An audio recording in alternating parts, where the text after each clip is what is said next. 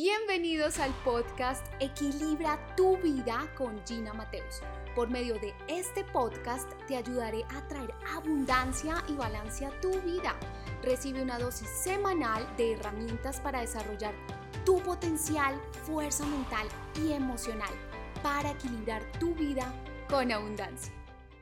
Hola, ¿qué tal? Bienvenidos a este nuevo episodio de podcast. Siempre me preguntan, Gina, ¿cómo haces para avanzar en tantos proyectos? ¿Cómo haces para avanzar en tus proyectos de estudio, tus proyectos de emprendimiento y aún así tener balance, pasar tiempo con tu familia, con tus amigos? Y es por eso que este episodio de podcast es tan especial para mí y he querido traerte cinco puntos muy importantes que me ayudan a poder tener ese balance y poder avanzar en mis proyectos de emprendimiento y seguro si eres líder emprendedor o si trabajas para una organización seguro te van a ser muy útiles. El primero te puede sonar muy elemental pero quiero que hagas conciencia. Es hacer poca cosa a la vez sí que es cierto que muchas veces nos llenamos de muchas, de muchas tareas porque queremos realmente avanzar en nuestros objetivos, en nuestros proyectos, pero cuando nos ponemos demasiadas tareas, no solamente en el año, sino en el trimestre, en el mes e incluso en el día, vamos a estar avanzando de a poco, de a puchitos, diría yo, en cada aspecto, pero al final puede que para que logremos alcanzar un objetivo pase mucho tiempo. Así que haz poca cosa a la vez, dedícate a pocas cosas. Y uno podría decir, bueno, pero entonces si yo quiero vivir en balance y yo quiero avanzar en varios aspectos de mi vida, ¿cómo lo puedo hacer? Entonces empieza por centrarte en proyectos que puedas sacar de manera más rápida, que requieran pocas tareas y ya luego te enfocas en otra clase de proyectos. Pero si tienes incluso muchos proyectos al tiempo, divídelo por días. Y aquí viene la segunda recomendación y es trabaja en bloques de trabajo. Muchas veces como queremos avanzar en esas pocas, en esas cosas de a poco en el día, entonces avanzamos en cinco cosas a la vez de a poco, pero no estamos teniendo resultados. Y trabajar en bloques de trabajo significa que si tú, por ejemplo, tienes, estás trabajando en cinco proyectos, tres proyectos en tu trabajo, en tu emprendimiento, es que le dediques, por ejemplo, los lunes y los martes le dedico al proyecto 1, los miércoles y los jueves le dedico al proyecto 2 y los viernes le dedico al proyecto 3. Entonces, cuando trabajamos en bloques de trabajo, nos va a rendir muchísimo más. Te doy un ejemplo conmigo.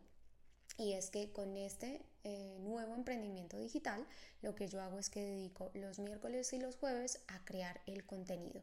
Pero entonces, por ejemplo, la primera semana del mes dedico miércoles y viernes a crear el contenido para TikTok. la segunda semana del mes para YouTube.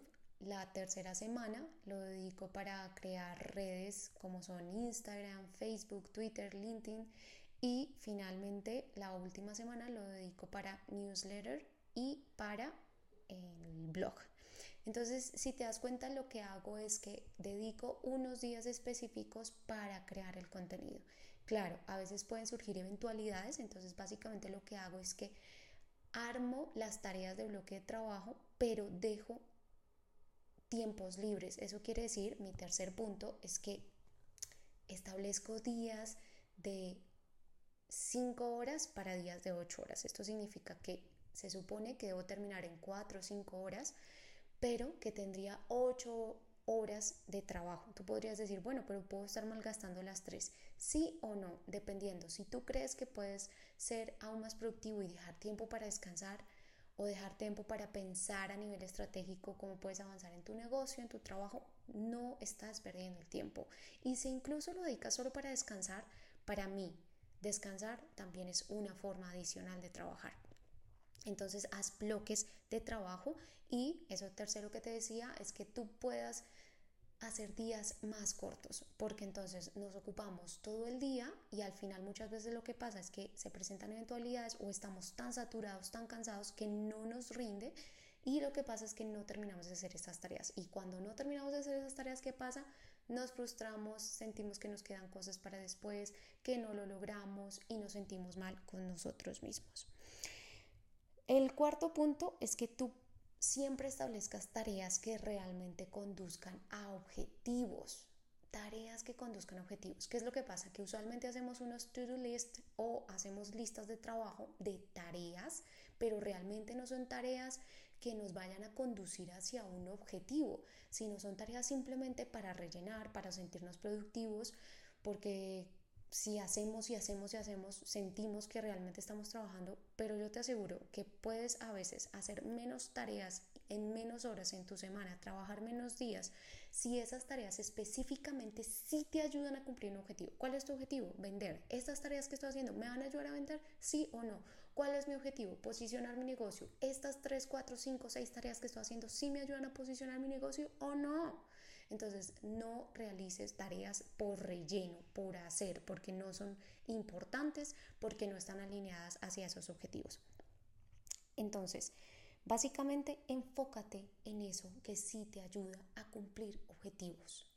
Enfócate en aquellas tareas que sí te ayudan a cumplir objetivos. Y por ende, pues obviamente tendrías que tener muy claro cuáles son, muy claro cuáles son esos objetivos que tú quieres alcanzar, cuáles son tus metas, establecer indicadores que te permitan alcanzarlo, pero por ahora enfócate en encontrar si esas tareas realmente que tú estás haciendo son solamente de relleno o si te están ayudando a alcanzar un objetivo. El último punto que quiero tocarte hoy es descansar. Yo sé que muchas veces te hablo sobre descansar e incluso hace unos minutos te lo nombré. Descansar también es otra forma de trabajar y te puede sonar muy tonto, pero si nosotros estamos o queremos escalar en nuestra organización o queremos aumentar el impacto de nuestro negocio, queremos generar muchísimos más productos y servicios, queremos tener un mayor posicionamiento, etcétera, debemos descansar un cerebro descansado permite que tengamos mayor creatividad y la creatividad es una habilidad blanda supremamente importante si somos líderes en una organización, si somos líderes de nuestro propio emprendimiento. Así que permítete descansar. ¿Y cómo es el descanso? Pues que tú puedas tener al menos un día y medio de descanso a la semana. No necesariamente tiene que ser el sábado y el domingo.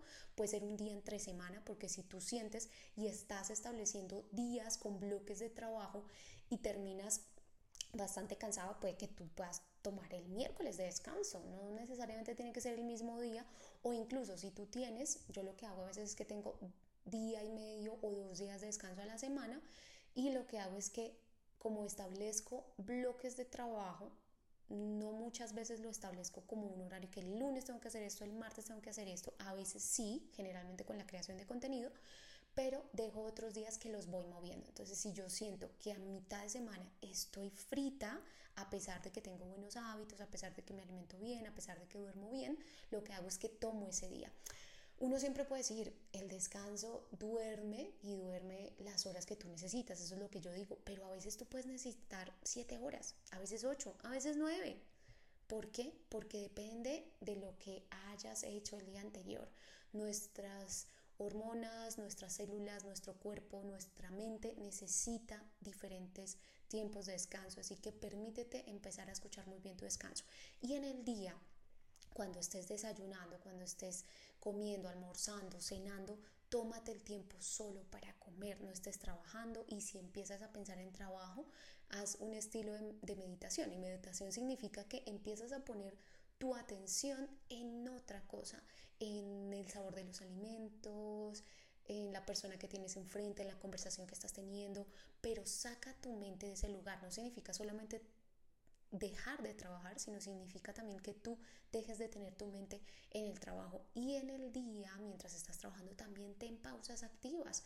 Levántate al baño, tómate un vaso de agua, haz bloques de trabajo también incluso de una hora, de 25 minutos, pero descansa de manera eventual para que puedas tener tu creatividad a tope. Te he dejado en la cajita de la descripción un checklist de mis hábitos productivos de trabajo. Así que si quieres, ve a descargarla donde te muestro cuáles son todos los hábitos que yo tengo a nivel que pueda avanzar en mis proyectos e incluso algunos de ellos que te van a ayudar a mejorar tu salud. Este episodio ha terminado. Recuerda implementar las invitaciones que te he hecho porque la conciencia más acción generará los resultados que necesitas para evolucionar y transformarte. No olvides suscribirte a este podcast y seguirme en mis redes sociales para aprender herramientas que te permitan atraer abundancia y equilibrio a tu vida. Recuerda, el compromiso es conmigo.